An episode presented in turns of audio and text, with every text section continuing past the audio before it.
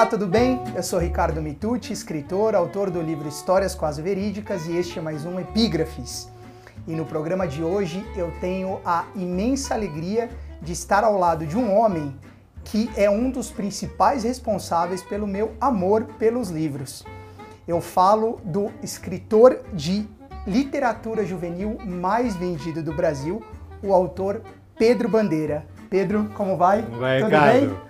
Que bom estar te recebendo aqui. Eu que agradeço, muito obrigado por ter aceitado o meu convite. É um prazer imenso conhecê-lo pessoalmente e fico honrado com a sua presença no Epígrafes. Ok.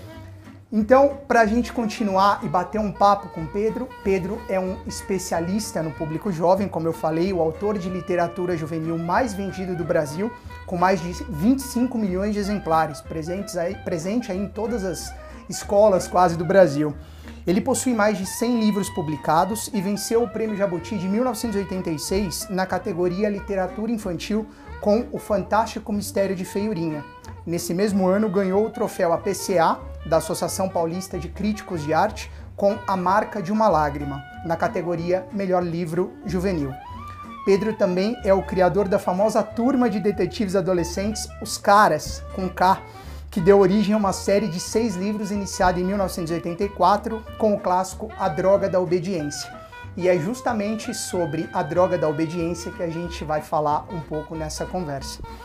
E para a gente falar um pouco, Pedro, sobre é, literatura e público jovem, eu selecionei uma frase de sua autoria, justamente do livro A Droga da Obediência, que eu aproveito para mostrar para vocês mas que na verdade não está na narrativa, está sim, é a última frase quase do livro, né?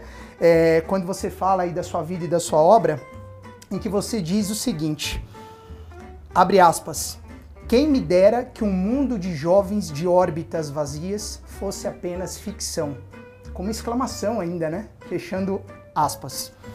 E é justamente sobre esse tema, sobre o, o, interesse ou não dos jovens pela literatura, como Pedro vê isso, sendo um especialista, se comunicando direto com esse público, que a gente vai falar no programa de hoje. Então, para abrir, Pedro, a primeira pergunta que eu faço para você é a seguinte: há quase 35 anos, quando foi publicada a Droga da Obediência, você já se mostrava preocupado com o futuro das jovens gerações, e isso fica explícito nessa frase que você escreveu.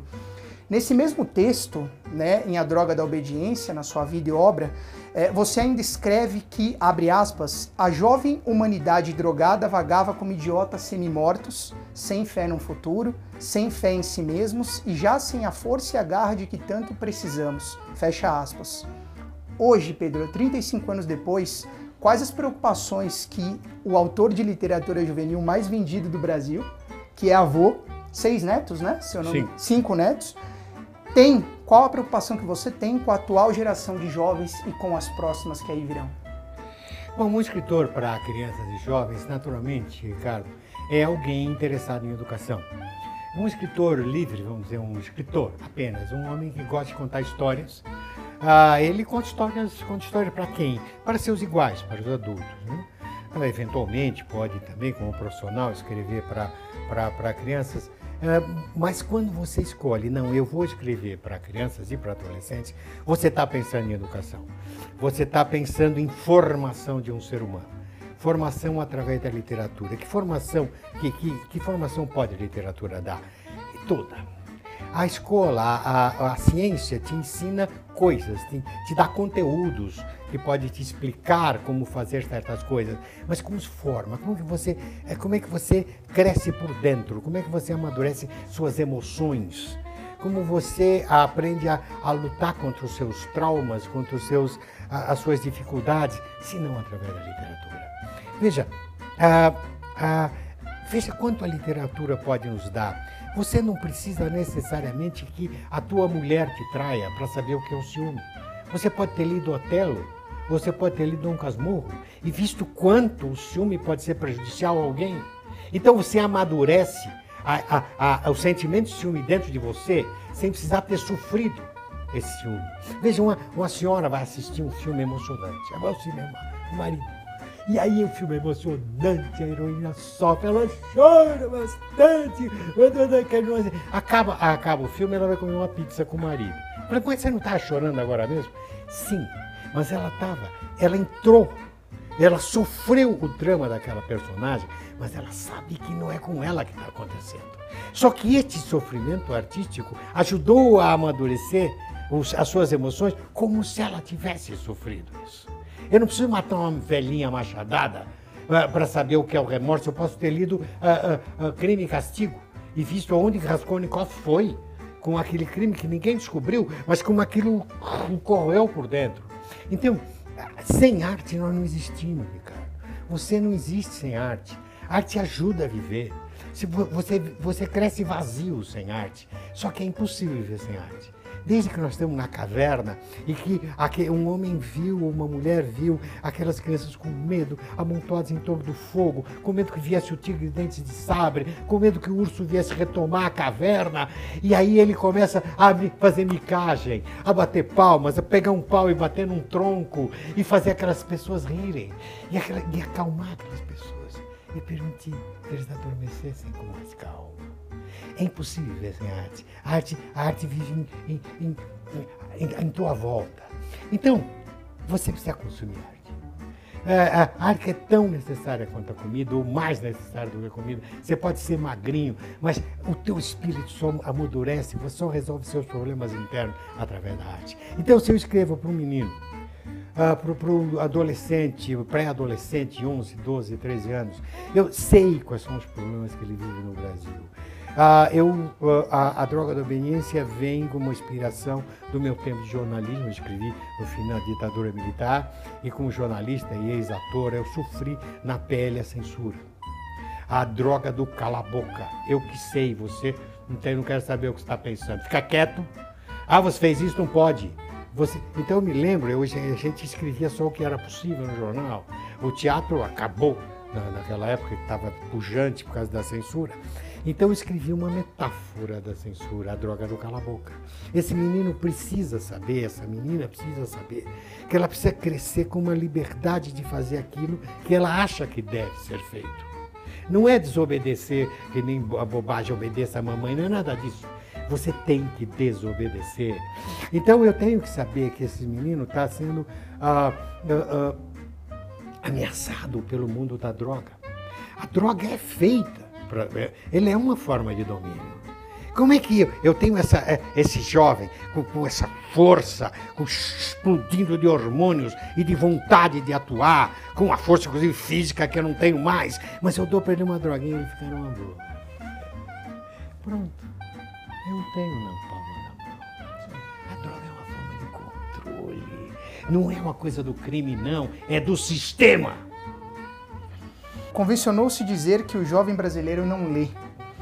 É, no entanto, isso parece ser uma falácia. A pesquisa Retratos da Leitura de 2016 mostra que em 2015, 8 em cada 10 jovens de 11 a 13 anos se consideravam leitores. E entre os adolescentes de 14 a 17, 7 em cada 10 cultivavam o hábito da leitura. Literatura jovem é a categoria que mais vende no Brasil na atualidade, você sabe disso. Você já vendeu mais de 25 milhões de exemplares. Apesar de todos esses dados, por que o jovem carrega essa fama de não ser um leitor? Bom, é, isso eu, as pesquisas desmentem. Mas, ao contrário, a gente tem que ver a história do Brasil. A história do Brasil é a história uma das mais tristes do mundo, é para chorar, pior que história de bruxa. Nós tivemos 300 anos 308 anos de uma, de uma ditadura colonial, exploradora, arrasadora, onde era proibida a indústria, era proibido o ensino, era proibido tudo. Você não. Ah, ah, nós fomos mantidos durante 308 anos com, com, com escravidão, sem escola, sem coisa nenhuma. Acabada a, a, a, a colônia, vem para cá o, o, o, o imperador português, fugido uh, a, a pontapés do Napoleão, e, e, introduz aqui uma ditadura imperial uh, com, com escravidão, com censura, com proibição, com tudo. Sai ele, vem uma falácia de, de, liberdade, fica o filho do português, e com uma ditadura imperial, com escravidão e analfabetismo, acaba eh, essa é, é, é, é, esse império e entra, e entra 70 anos de império e entra ou, ou, uma república que é um golpe militar feito pela elite cafeira, tá? que só tirou o imperador, mas manteve o mesmo status. O status, uh, um status de, de, de, de, de uh, exclusão da, da, da, absoluta maior parte da população, sem escola, sem coisa nenhuma. E ainda tivemos, aí vem o Getúlio e ainda fala ditadura. Aí depois vem a ditadura militar. Nós somos um pobre país, mantido no atraso da ignorância, da falta da escola. Desde 88 estamos tentando construir um Brasil novo. A, a democracia brasileira é muito nova. É muito nova e com todos os percalços dessa novidade. Ah, estamos vivendo dificuldades, mas veja, já há vaga para todas as crianças do Brasil. Uh, toda hora os jornais estão falando do, do, salário ruim dos professores, exigindo melhor qualidade na, na, educação. Nós já temos cidades do interior do Piauí e no interior do Ceará que têm padrões europeus de educação. Quer dizer, é possível. Estamos cri criando. Uh, esses meninos hoje, eles leem muito mais do que seus pais leram. E muito isso mais do que seu avô leu, que talvez nem soubesse ler. Sim. Tá? Eles agora falam, não, porque tem internet e tem não sei o que, videogame. Quer dizer, quando não tinha internet e videogame, todo mundo lia no Brasil, é. Conversa mole. Ninguém lia. Hoje está se lendo muito mais. Hoje você tem mega livrarias. Temos dificuldades? Claro que nós temos. Dificuldade de toda ordem no Brasil. Mas não é essa. Os meninos estão querendo aprender. Claro que não são todos. Nós, estamos, nós continuamos com, com, com um dos países que mais exclui no mundo. Nós vemos, na, na, na, as estatísticas mostram de que cada 10 jovens assassinados, 9 são negros. Ou pardos. Tá? Sim. Quer dizer, nós continuamos com a mesma política da colônia. Sim neocolonialismo. A nossa economia continua sendo neocolonial. Nós só produzimos coisa para exportação, é, é o agronegócio ou a Sim. pecuária, Sim. Ou, ou, o minério de ferro, sabe? Nós temos que mudar isso. Temos 30 anos tentando. E vamos mudar. E vamos mudar na mão destas crianças. Tá? Eles estão se formando diferentes. Não são todos, infelizmente não são todos. Infelizmente a escola do mais do, do, do excluído, ela não consegue dar a volta por cima, porque não é a escola que faz o ser humano, é a família. No entanto, as nossas famílias são fracas. Esse menino é filho, às vezes, de uma mulher que tem mais seis filhos e que o marido abandonou e ela lava roupa para fora, ela não tem tempo e nem cultura para transmitir essa criança. Essa criança fica na rua, eventualmente é, é, é, é, é convocada pelo tráfico para levar uma trouxinha de maconha aqui e acolá e ganha 20 reais com isso e fala, oba, estou feito. Tadinho, ele, ele sai da escola. Porque nós fazemos uma escola que o persegue. A escola persegue o aluno com dificuldade. Tá? A escola não, é como um hospital que resolve ser excelente. Então só aceita uh, pacientes saudáveis, não aceita doentes. Então tem uma baixíssima taxa de óbitos nesse hospital. Ai, que hospital bom esse, né? Assim são nossas escolas. Ela pega as crianças, a criança vai mal, ela expulsa. É que o hospital ficou doente, fora daqui. Para de sangrar, miserável. Entendeu? Como é que você não tem vergonha de ter essa diabetes? Vai pra rua três dias de suspensão, sabe? A escola persegue o menino com dificuldade, quando deveria dar mais atenção a ele. Acolhê-lo. Acolhê-lo. Esse menino tem dificuldade, a família dele está desestruturada. Então vamos chamar ele para o nosso colo. Vamos tentar ajudar. Milagre talvez não façamos, mas um pouco ele melhorará. Sim. Mas não, nós o abandonamos, nós o excluímos, nós o expulsamos. Tá? E eu quero acolher essas crianças. E essas crianças, ah, muitas vezes o governo compra livros, põe nas bibliotecas escolares e um pouco ela lê. Eu tenho vários exemplos de crianças. Eu fui outro dia numa, numa formatura de psicologia de uma menina que, cujos pais eram, são semi-analfabetos. Mas ela fez faculdade, formou-se. Tá? Eu fui lá, orgulhosamente, vi aquela menina sendo formada. Acontece isso, mas está acontecendo sim. Só que não é do dia para a noite. Nós não arrumamos 500 anos de uma história triste como é a nossa uh, em 30, mas já fizemos muito. Quando eu estudava na minha cidade de Santos, onde eu nasci, uh, havia, havia mais de 60, 60 e poucos por cento da população brasileira era composta por analfabetos totais, fora o analfabeto funcional. Hoje nós temos menos de 10% de analfabetos totais. Portugal também. Portugal tem 9 e pouco por cento de analfabetos totais. Tá? Uh, bom, tá, está um pouquinho atrás da União Europeia, mas uh, e eles que não colonizaram. mas nós temos só isso, de 60 para 9. É alguma coisa. É alguma coisa. Não chegamos a níveis europeus de excelência, mas não é assim. Nós queremos milagre, milagre não acontece, porque existe é trabalho, não existe milagre. E nós estamos trabalhando. Eu estou velho, mas eu tenho fé. Essa criançada que leu esse livro vai mudar esse país e para melhor. Pedro, em 2014, quando você lançou A Droga da Amizade, é, que é o sexto e último título da série com os personagens dos caras, né? Você concedeu uma entrevista ao portal IG, na qual admitiu que levou 12 anos para escrever o desfecho da turma de detetives adolescentes, em função de todas as mudanças ocorridas nessas três décadas que separam o primeiro, né, a droga da obediência, do último livro da série. Inclusive com o advento aí de novas tecnologias, de um estilo de vida jovem atual que é bem diferente é, daquele dos anos 80. Falar com jovens hoje é mais difícil que nos anos 80? Não, não, não, não. Ah, não, não é mais difícil não. Sabe por quê, Ricardo?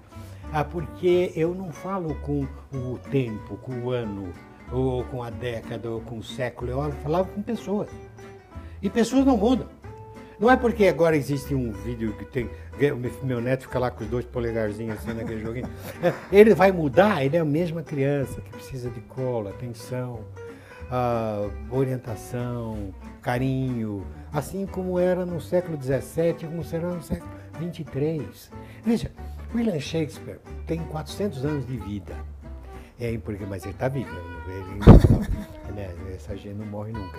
E até hoje, a, a, todas as peças dele ainda são adaptadas para o cinema, ainda são ah, ah, ah, encenadas. Eu, meu amigo Valcir Carrasco pegou inclusive a Megera Domada, e, e, que é uma história muito interessante de uma comédia, e transformou isso numa novela de televisão, pois no interior do Brasil fez uma brilhante novela. Está vivo. Por que ele está vivo? Ele, ele escreveu sobre reis, ingleses. Não. Ele escreveu sobre pessoas.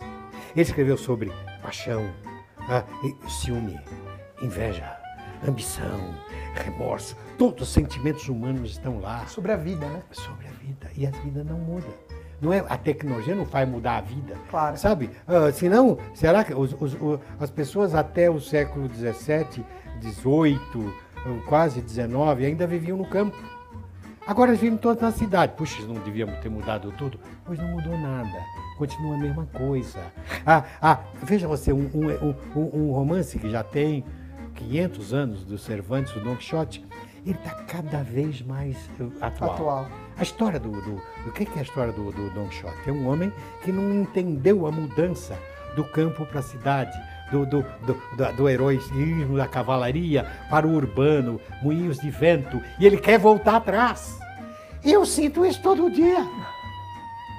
Todo dia. 500 anos depois. Eu falo, puxa, era melhor. Aí por isso que as pessoas falam, antigamente era bem melhor, era melhor nada. Era melhor nada, não adianta você lutar contra moinho de vento. Eles vieram para ficar. Sabe, o, o, o, a internet é o nosso moinho de vento. Eu tenho uma enorme dificuldade para lidar com o celular do computador, mas eu tenho que me forçar. E quando eu não consigo, eu chamo meu netinho e ele me ajuda.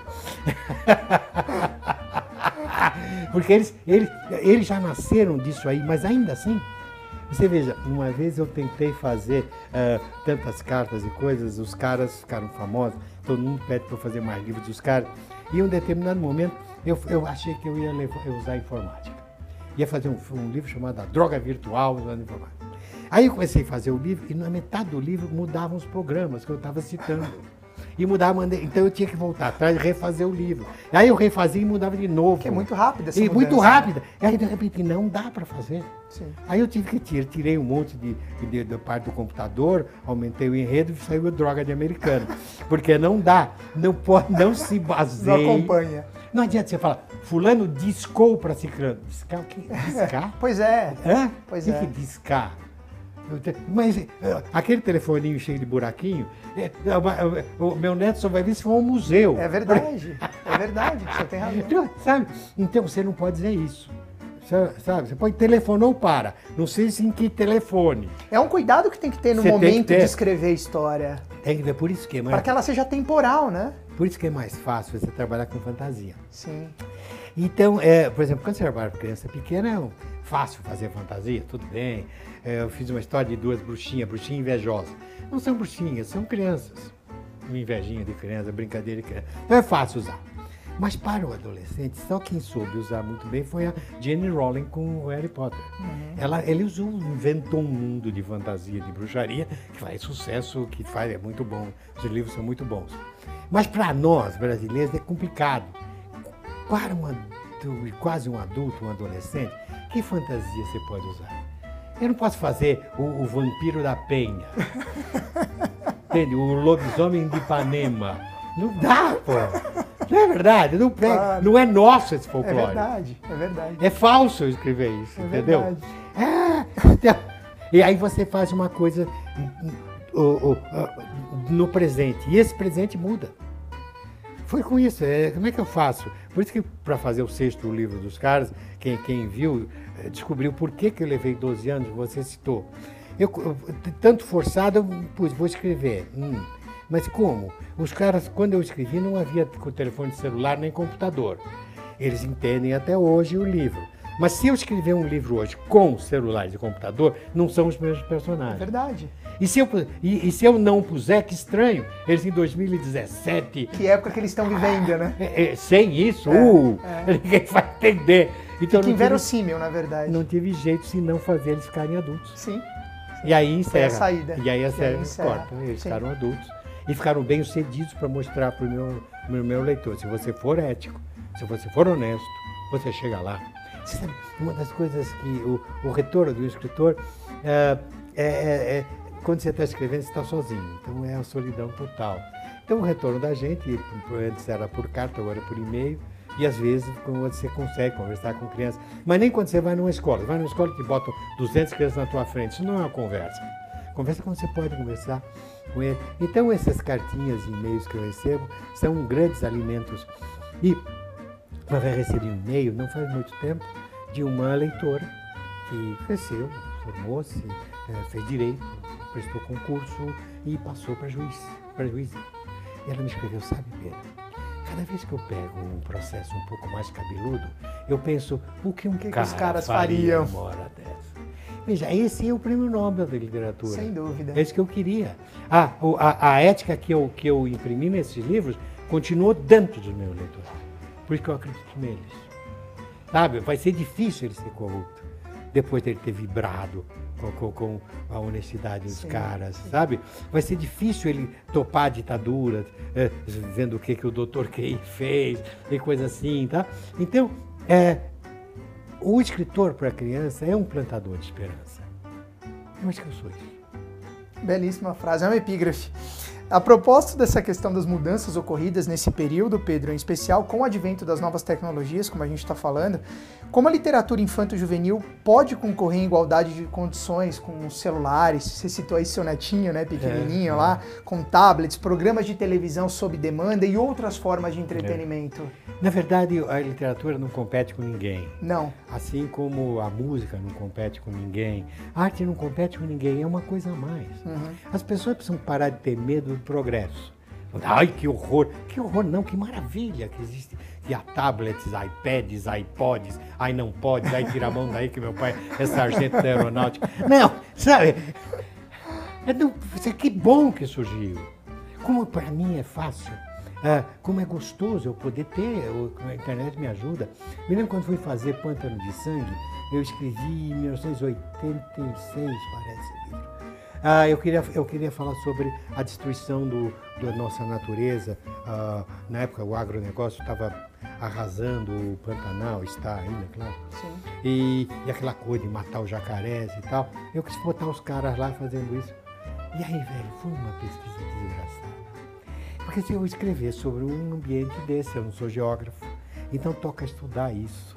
Fala, achar colega biólogo da universidade que me ajudasse. Sem internet era difícil. Não tinha, não tinha nada. Difícil. Eu, eu me lembro, eu ficava no, no- no, ah, no- nos arquivos do Estadão, porque pedindo xerox de, de, de, de, de matérias, matérias sobre, arquivo. sobre o, nos arquivos. Eu, eu fiquei dois anos só estudando antes de começar a escrever o livro. Ele ficou pronto, eu estava estudando há dois anos isso. Tá? É, hoje não. Hoje você, enquanto escreve, hum, tá, hum, ah, assim, hum. Exatamente. Sabe, você abre outra tela e vai ali no Google, pá, pá, pá. Você não perde um minuto, depois eu vou te falar isso por causa de uma outra experiência. Ah, então, foi bom, vão aplaudir cada nova, cada, cada novidade que aparece. Tá? Vão aplaudir. Não vamos ter medo disso. Ela, é- é- a- a- a- o gênio humano não vem para piorar, vem para vem para ajudar. Essas crianças leem, jogam videogame, mas eu quero que eles também joguem futebol, namorem, vão em festa, Que sejam dançam, crianças. sejam, sejam seres humanos, bebam tudo que a humanidade lhes oferece, Claro, tá? claro. Mas não se anestesie. Falar um pouco de Monteiro Lobato, é, no livro Histórias Diversas, de 1947, ele pôs na boca da personagem Dona Benta a seguinte declaração, abre aspas, As obras dos grandes gênios não envelhecem nunca e são para todos os tempos, fecha aspas. A frase é dita para Narizinho, que se espanta quando vê Dona Benta lendo Shakespeare, como você citou, por considerar engraçado ler um escritor tão velho. Em 2014, numa entrevista ao jornalista Rodrigo Casarim, do blog Página 5, você declarou que literatura não envelhece, e falou já um pouco disso agora. E também fez justamente um paralelo nessa entrevista com Shakespeare, a quem continua achando um dos maiores nomes da literatura mundial até hoje, justamente por ele ter tratado da vida, né, de temas inerentes ao próprio ser humano, e não das peculiaridades do seu tempo. Atualmente, algumas das principais apostas às grandes editoras passam pelos youtubers, né, as crianças e jovens que fazem sucesso aí na internet falando para crianças ou jovens da idade deles. E alguns desses jovens, inclusive, se tornaram best-sellers no mercado editorial. Toda essa contextualização, Pedro, para te fazer a seguinte pergunta. Na sua opinião, esse tipo de produção intelectual é literatura? Pode-se esperar algum tipo de perenidade dessas obras ou o seu principal valor está em aproximar os jovens dos livros? Olha, pode. Você sabe que ah, quando eu, eu fui jornalista, não- não- as pessoas não faziam faculdade de jornalismo. É, você podia fazer outra faculdade e tal. Aí você ia lá, conseguia entrar de, de, de foca no jornal. Aí entravam 200 moleques e sobrava um às vezes. Né? Os outros todos caíam fora. Tá? Então, se você quer, tem muita gente, eu quero ser o Neymar, ficar rico que nem o Messi, ser jogador de futebol. Aí tem um milhão de moleque quebrando, que- quebrando a canela e talvez surja um Neymar, um, duvida. Assim, um mas pouquinho menos. talvez um né? pouquinho menos e tal, né? E tem- é assim, a arte é assim. É necessário, veja, quantas, eh, quantas pessoas aprendem a tocar violão para dar um Baden Powell ou um toquinho? Claro. Tá certo? É assim. Todo mundo tem que fazer arte para sobrar alguns. Porque arte não é para. O arte é para todo mundo, se quiser fazer, faça. Faça. Às vezes alguém diz, eu queria ser ator, atriz, o que é que eu faço? Faça. Faça amadorismo, estude, é, junta um grupinho, finge, vai no, na, na- monta um teatrinho na garagem. Quem sabe? Mais fácil. Mas se você não, não for, você vai se divertir, vai aprender, vai ser gostoso. Se eu aprender a tocar violão médio, mas vou numa festa e a gente canta junto, vai ser gostoso para todo mundo.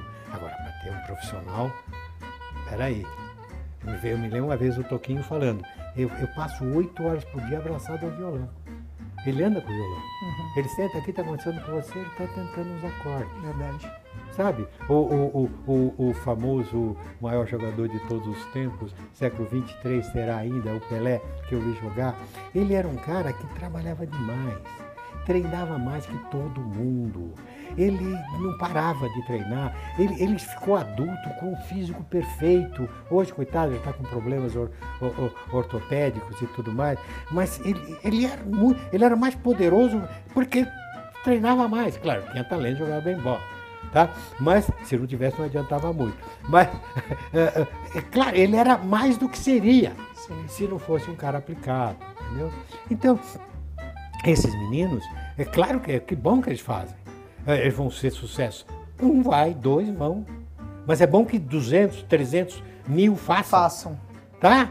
Claro. Ué, assim, quanta, quanta gente escreve livro uh, e tenta escrever continho, inventar história pro netinho, nem todos vão ser Ruth Rocha, mas, uh, uh, entendeu? Mas, mas vai faça. ser bom, o netinho vai gostar, vai dormir mais feliz sim. e tudo mais, né? Sim. Então, então assim, é, é, isso é muito bom, porque veja, o, o, o, o YouTube permite que mais pessoas tentem a, a, a, se, se, se, se, se, manifestar do que antes. Sim. Para você publicar um livro é uma dificuldade desgraçada. Sim.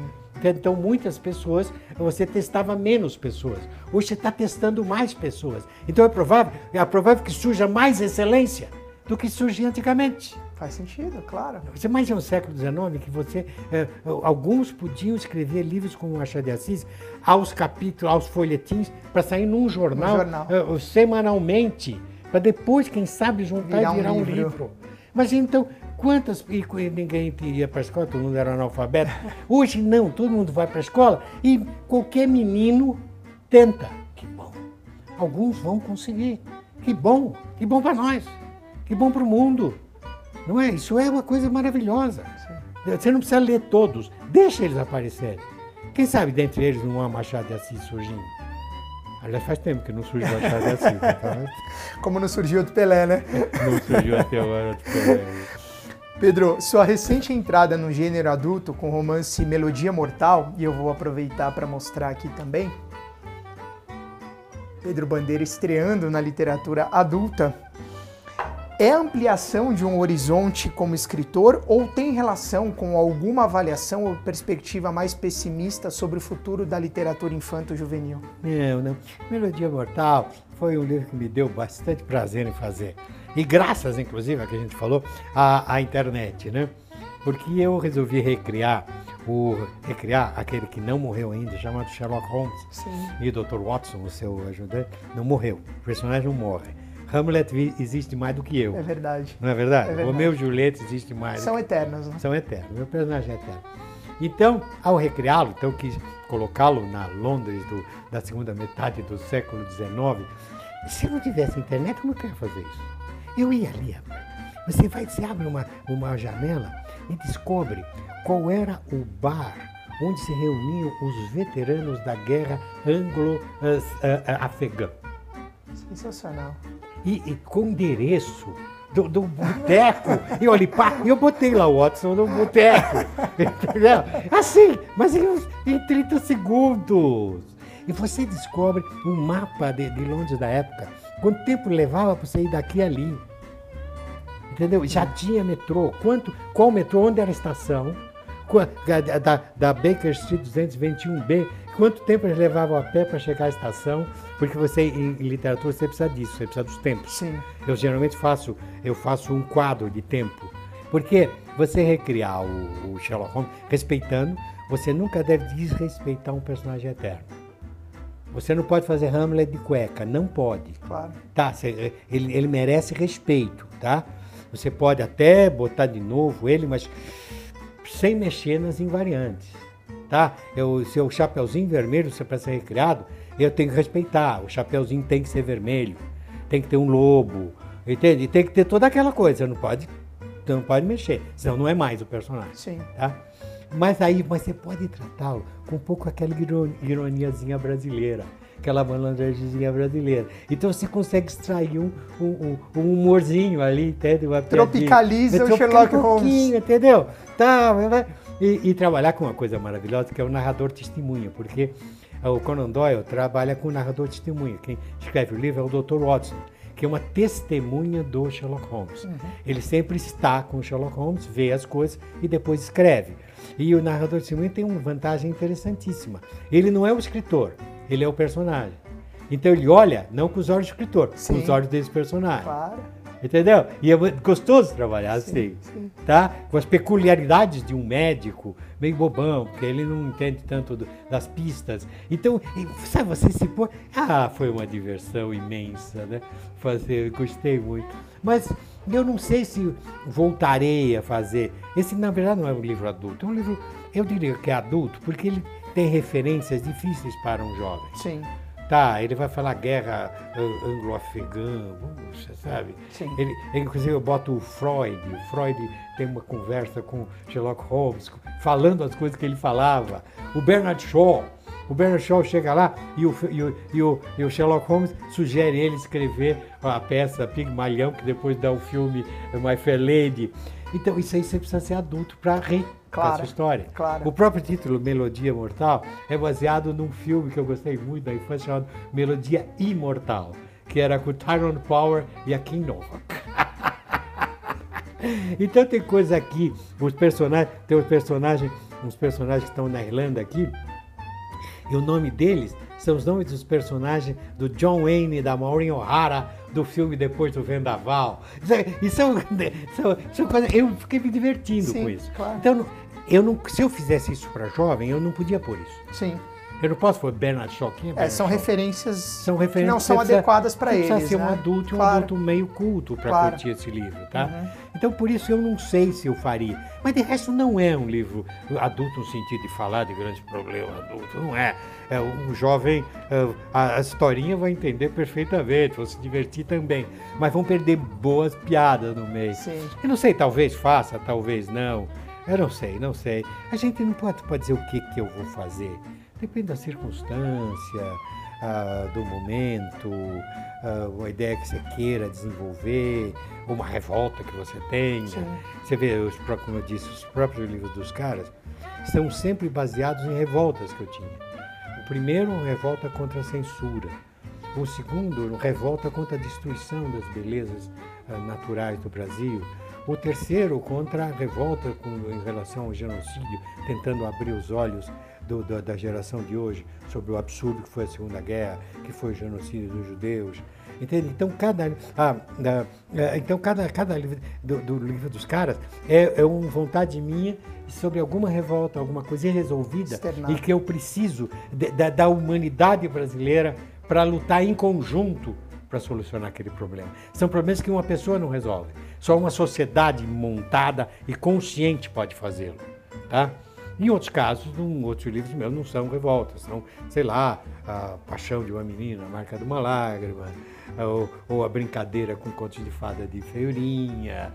ah, mas tem, eu tenho sobre o bullying, sobre o preconceito de todos os ordens, proibido miar. Então são, são trabalhinhos que você vai tendo. Às vezes fala, poxa, vamos fazer uma, uma fantasia sobre preconceito, né? Ah, poxa, um cachorro resolve aprender a miar e todo mundo fica contra ele. Cachorro não pode miar, só pode latir. Pronto, você tem uma. daí- Então aí sai uma historinha. Então são. Às vezes sai de, de, de coisas assim. Às vezes são brincadeiras. Sim. Às vezes são brincadeiras quando a criança, se é uma criança pequena, que você quer que, ele, que, ela, que ela se, ela se ah, maravilhe com o que lê. Mas geralmente a boa história infantil para a criança menor é aquela triste e terrível, como por exemplo João e Maria. Uma história maravilhosa, sensacional, Sim. em que os pais abandonam os filhos para serem devorados pelos lobos, morrendo de fome na floresta. Por que, que ela é boa? Porque quando você é muito pequenininho, a tua ligação com o pai e mãe é tão grande Forte. que o teu maior medo é ser abandonado por eles. É. Então, se você conta essa historinha para a criança, você ajuda, a, ajuda a, a purgar dentro de si esse pavor.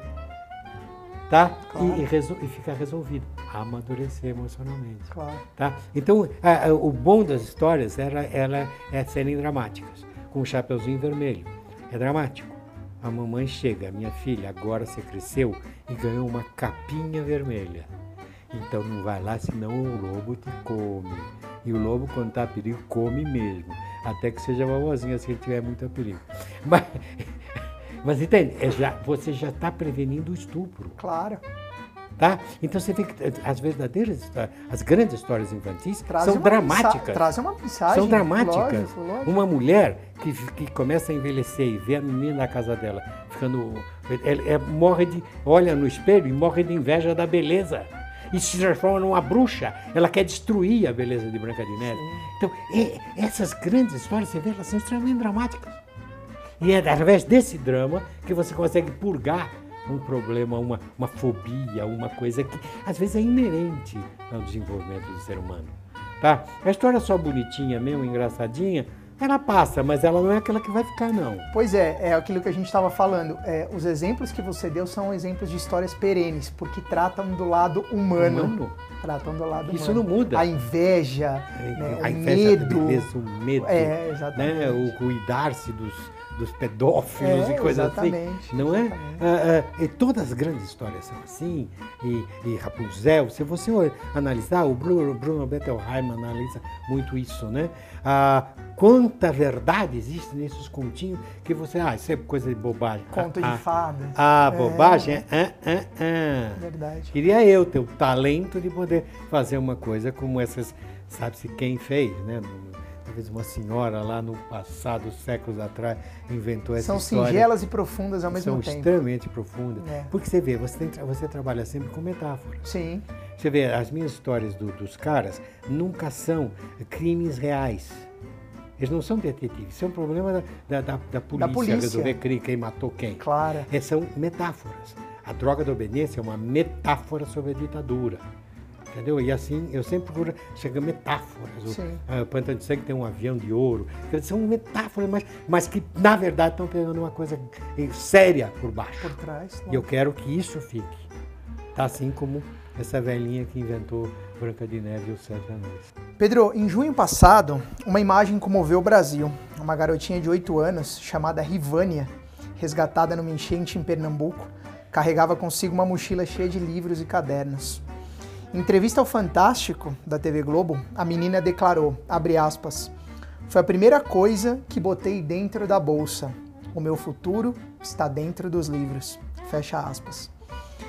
Se você tivesse que reescrever a frase que nós debatemos na abertura da entrevista, ou quem me dera que um mundo de jovens de órbitas vazias fosse apenas ficção, baseado na atitude dessa menina e nas palavras que ela disse ao Fantástico, como você reescreveria essa frase?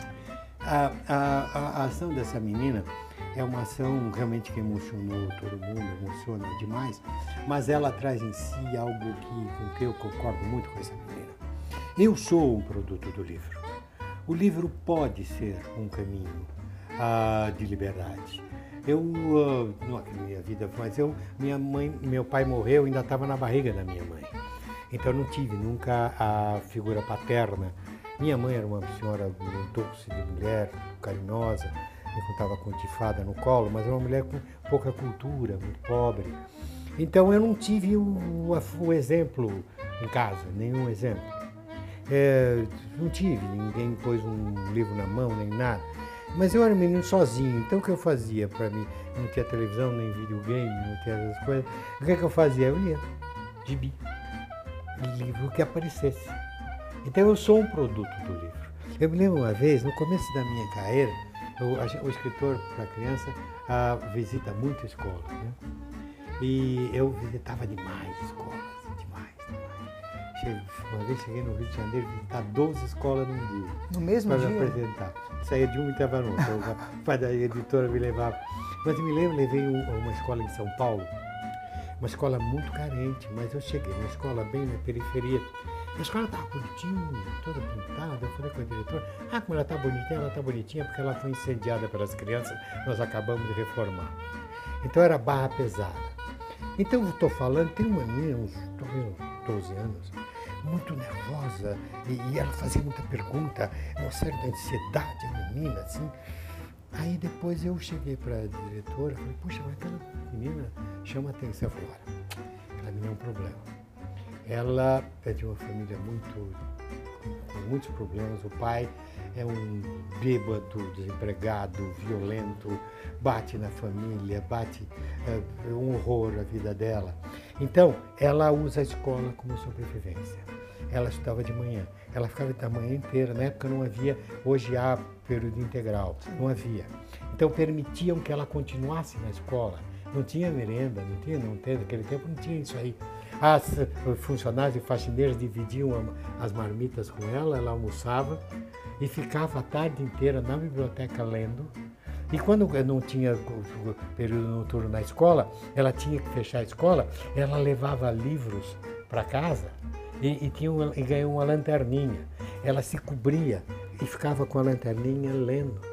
Até adormecer. Acordava, corria para a escola. Cena de filme. O livro para ela foi a única maneira dela não enlouquecer, dela não morrer.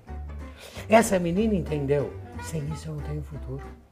Se ela estava numa casa inundada, certamente ela não morava né, no, no, no alto da, da, do Leblon. Né? Então, não é verdade? Claro. E ela sabia. Ela entendeu isso. E eu entendo ela. Porque eu sou isso. Eu fui isso. Sabe? Então essa menina é um grande exemplo. Ela entendeu. Muitos entenderam. Muitas crianças entenderam. Ah, não são todas. Ah, mas cada vez serão mais. Porque em outros países a coisa é muito maior. Ah, os- nos países onde os meios eletrônicos são até mais, muito mais adiantada- adiantados que o Brasil, o livro vende cada vez mais.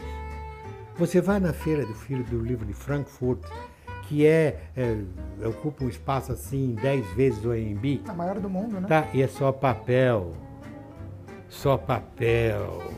Tá? O livro nunca morrerá. Bom, o, o livro, o livro digital ele é interessante porque ele pode, pode vir a ser mais barato. Não está barato. Sim. Está caro. Eu acho um absurdo tá? o custo do do livro digital. Sim. Devia vender o livro digital por 3 reais. Sabe? E, e aí, eu, eu, eu não ia ter problema, porque eu ia estar. eu ia ter o meu livro, ia estar eh, no digital, talvez eu pudesse ser lido por mais pessoas. Eu comprei Kafka, A Metamorfose, por R$ 1,99. É, é. Consegui. É, é, os muitos clássicos saem baratos. Pois né? é, porque talvez as pessoas não se interessem tanto. É, mas eu é comprei. que todo mundo pode É, pôr Kafka é, na exatamente, internet, por isso que é mais barato. exatamente. Mas aquele, quando você tem o direito autoral, eles vendem por 12 É, reais, 15 é. reais um livro digital. Sim. Entende? 20 reais, já vi. Outro dia estava lá, um livro que estava 45 e no digital 35. Pois é. Ué, é, que vantagem sentido. é essa, É, né? Mas eu acho que isso caminhará, caminhará para ser muito mais abrangente do que é. Mas são aquelas coisas, né? É muito bacana se as pessoas pudessem assistir uma ópera. Mas para você montar uma ópera é um preço, Claro. uma produção miserável, custa 200 reais o ingresso. Então quem vai? Aqueles Acaba que nem precisavam ir. inacessível, né? Claro. Não é verdade? Claro. Mas veja, o próprio te- cinema está se tornando mais popular via internet. Entende? O- a, a música, hoje em dia ninguém mais precisa comprar um disco. Você vem na internet e ouve qualquer música. É. Se você quiser ouvir um disco raro, gravação do Caruso de 1917, você acha Você na acha, internet é e verdade. ouve. Tá? Então, é, olha, a, a, a, a, a tecnologia está barateando a vida e está diminuindo a exclusão. Eu sou um fã ardoroso. Eu não sou aquele velhinho chato que acontece. Sou um fã ardoroso do moderno, do novo. E essas crianças que leram isso vão fazer o novo cada vez mais pujante. No Brasil, cada vez melhor. Gente, eu acho que não tem mais nada a acrescentar. É, foi uma verdadeira lição, foi uma aula. Para mim foi um prazer e eu diria que a realização de um sonho de criança, porque, como disse no início, é, você fez parte da minha história, você é um dos responsáveis pela minha paixão pelos livros, pa paixão que hoje eu tento transferir para o meu filho, tento levar para outras pessoas por meio desse projeto, sejam pessoas jovens, crianças, adultos, não importa, é, justamente em função é, dessa humanidade que você transporta para suas histórias e que você deixou isso evidente aqui no programa. Então, Pedro, muito obrigado. Obrigado, Foi uma Cid. honra, uma honra mesmo recebê-lo. E eu espero que você também tenha gostado desse ótimo bate-papo com essa grande figura que é Pedro Bandeira. Nós nos vemos numa próxima edição do Epígrafes. Um grande abraço e até lá.